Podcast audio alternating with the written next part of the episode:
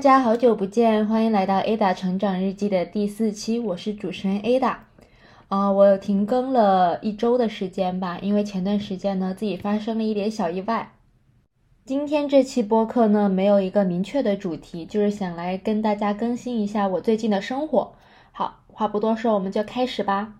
首先呢，先跟大家讲一讲我发生了什么意外，就是在呃跨年的那一天，就是十二月三十一号，我跟我男朋友还有他的朋友在加拿大跨年嘛。然后在跨年夜我们倒数的时候呢，我的手机被偷了。就当时真的是没有想到过手机会被偷，就是虽然知道在人多的时候应该保管好自己的财物，但是当时呢，就是呃我男朋友拉着我想去跳舞，然后我就把我的那个手机就放在大衣口袋。然后当我想拿起来录像的时候呢，就发现手机不见了。我那时候真的是情绪崩溃了，然后就不知道该怎么办，因为我没有经历过这种事情。然后周围的人都是洋溢着那种很幸福的笑容，在那里自拍的那一种，让我在那里崩溃大哭，就特别搞笑，形成了一个鲜明的对比。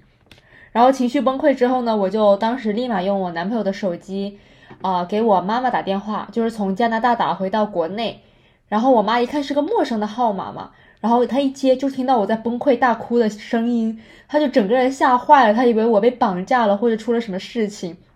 然后后面我就跟我妈妈说。呃，是手机被偷了，然后他就，哎，他就觉得我太激动了，他是觉得这个不是什么大事，反正就是 anyway，就是我当时第一个做的事情就是先找家人，然后呢，我就仔细回想，我就确定一定是被偷了，然后我们也有试图去找过警察，但警察跟我们说这种情况基本上是找不回来了，然后我们就回到了住的酒店，然后立刻就把那个 iPhone 就。呃，就是挂失了，就是我是英文版，我就显示那个 mark as lost，就是只要一开机，这个手机呢就会被锁定，好像是这样。然后我又立刻打电话给银行，就是把我的银行卡从那个 Apple Pay 里面取消，然后呢又把我的银行卡银行卡暂时冻结了。反正呢，就是有种种种种的麻烦事情，因为我的美国的手机卡呀、中国的手机卡都在之前丢的那个手机里面嘛。然后我人又在加拿大，我又不能去补办那个手机卡，因为我得回美国，所以我当时就特别麻烦，然后就很长一段时间就是要一直在弄这些账号的东西，因为什么东西都不见了。然后现在很多很多那种软件登录又需要那种两步验证，就你登录了之后还需要用你另外一个软件去验证，比如说邮箱啊啊之类的，反正就总的来说就是很麻烦。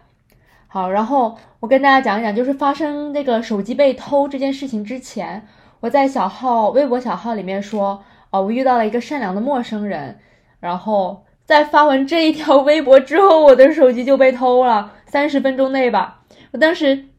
后面就回想，我真的觉得有一种强烈的割裂感，就是就是不理解为什么这个世界上有这么好的人，然后又有这么坏的人。就是真的理解不了，怎么会有这么坏的人存在？就是在倒数跨年这么快乐的时候，把我的手机偷了。我那时候真的好崩溃，然后笑也笑不出来，因为大家我们是七个朋友一起去的嘛，就合照的时候我都是就是哭着在给我妈妈打电话，就特别搞笑那个反差。呃，后来呢，我妈妈就跟我说，我觉得呃，她说她觉得是龙年本命年的事情，然后第二天就立马去买了红内裤。然后我现在还打算再去买一个红绳，哦，我不太确定这个本命年的事情啊。但是后来呢，就过了几天，我身边啊也是属龙的朋友，他们都接二连三发生了各种各样糟糕的事情，就是航班被取消啊，然后东西有呃被偷了呀，呃，就是本来计划好的事情又做不了，就种种种种，就让我本来一个半信半疑的状态，现在就变得非常坚信，就是龙年宝宝。大家一定要就是做好一些措施，啊，就是要注意自己身上的一些，呃，贵重物品有没有放好，然后要确定自己的事情都在有条不紊的进行。然后我还有个朋友跟我说，他说本命本命年过完之后呢，接下来的一年会非常非常的顺利。我不知道是不是真的，但是我希望是真的吧。啊，说到丢失的东西，我除了丢了我的手机，然后我还丢了一个我非常喜欢的香水。是香奈儿黄邂逅这瓶香水，我真的用了非常久，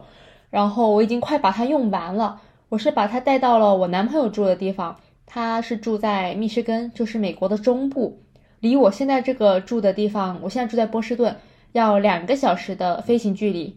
然后奇怪的事情就是发生了，就有一天我不知道为什么我那个香水就不见了，因为我非常确信我带过去了，然后脑海里也很清晰的记得喷它的时候的那个感觉，以及那一天我做了什么，它就无缘无故消失在那个架子上了。就我一共带了三瓶香奈儿的香水，就只剩下两瓶，当时就是想不通，我就脑子里一直有个执念，就是它一定没有丢，我就一直在找找找，但是就怎么都找不到。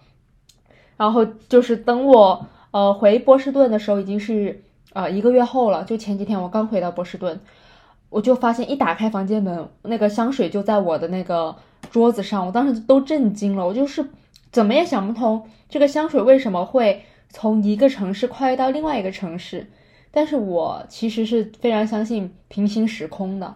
然后我之前呢又看过一些呃网上的相关视频，关于量子。量子纠缠，然后量子力学这种东西，反正我是对这个平行时空这个概念是相信的。我就在想，可能是因为我的那个执念，就是我很想找到这个香水，所以就不知道为什么，反正香水就出现了，但它出现的地方不对，这个是我没有想通的。我不知道大家是有没有发生过类似的事情，我是发生过好几次了，就是消失的东西莫名其妙的出现，或者是消失的东西它又出现了第第二个一模一样的。我就觉得这个是科学没有办法解释的。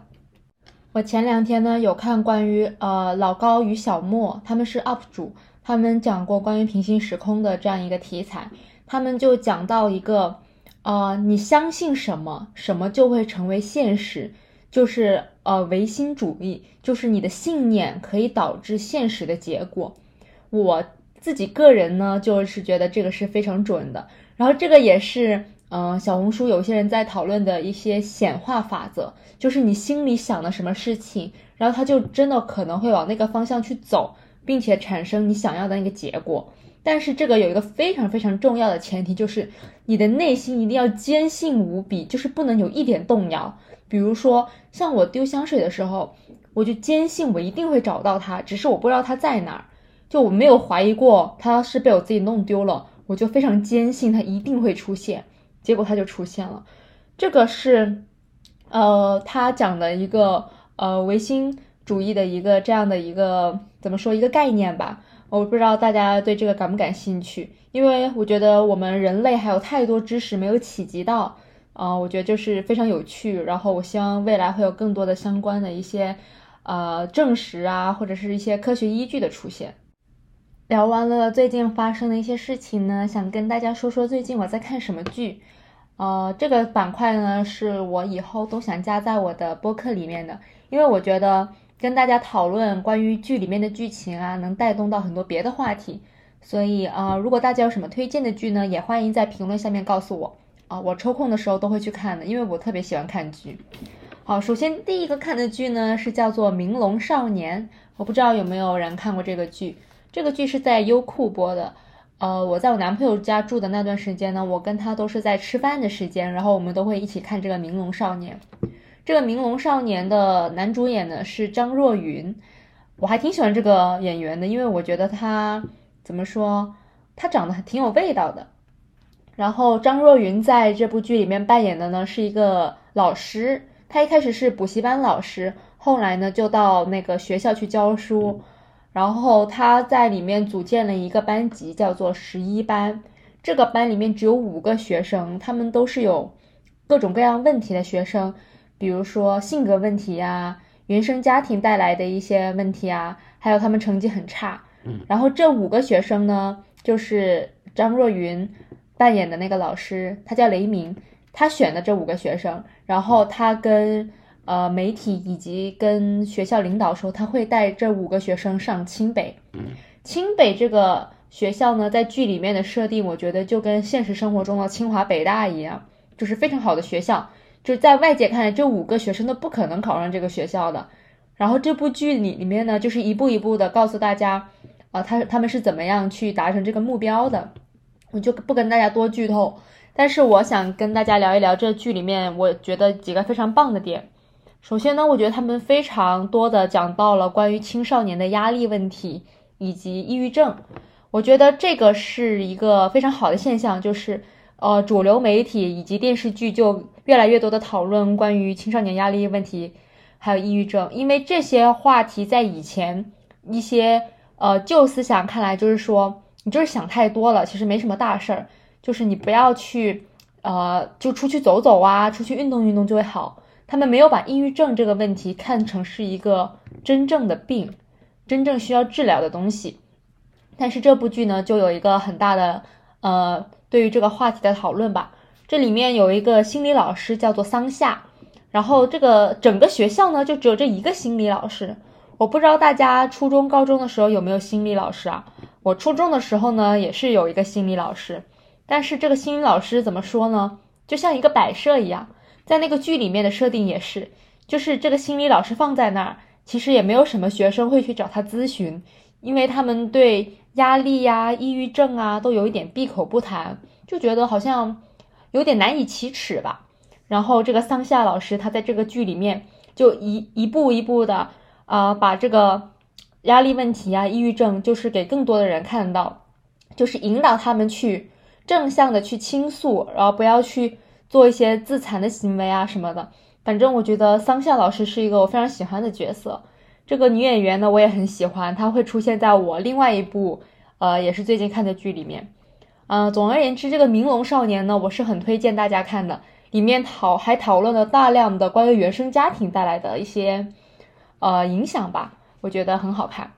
好，第二部看的国产剧呢，跟《明龙少年》是完全两个方向，《明龙少年》属于是一个比较热血的剧，然后《沉默的真相》呢，就是那种追凶悬疑剧。这个剧我觉得拍的是真的好，因为这个剧呢，我是很早之前就想看了，因为它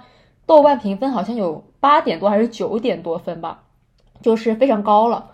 这部剧为什么我推荐大家看呢？是因为首先一演员的演技真的非常好，然后二呢就是它的情节都是一扣一环扣一环的，就是让你有看下去的欲望，以及我觉得还有很重要的一点就是。呃，每个角色的那个性格特征都非常的饱满，就刻画的非常好，尤其是女性，呃，女性的一些性格，女性的一些背景故事，在这部剧里面呢也有提到，我觉得还是很不错的。因为大部分的电视剧其实对于女性角色的刻画还是就是不够立体的，就是不是大女主剧啊，我就是说一些比较，like，呃，没有说大女主大男主剧，但是对于女性的。刻画都是会比较薄弱，就是可能就是简单的几笔带过他是一个怎么样的人。但这部剧呢，就有一个很好的一个背景的交代。总而言之呢，《沉默的真相》我是非常推荐大家去看的。它这个类型呢，有点像《白夜追凶》，然后又有点像那部剧，就是把他推下悬崖那个叫什么？哎呀，突然忘了，反正就是这个类型都有点像的，还是挺推荐大家去看的。然后下一部剧呢没看完，就只看了几集，就是最近大火的《繁花》，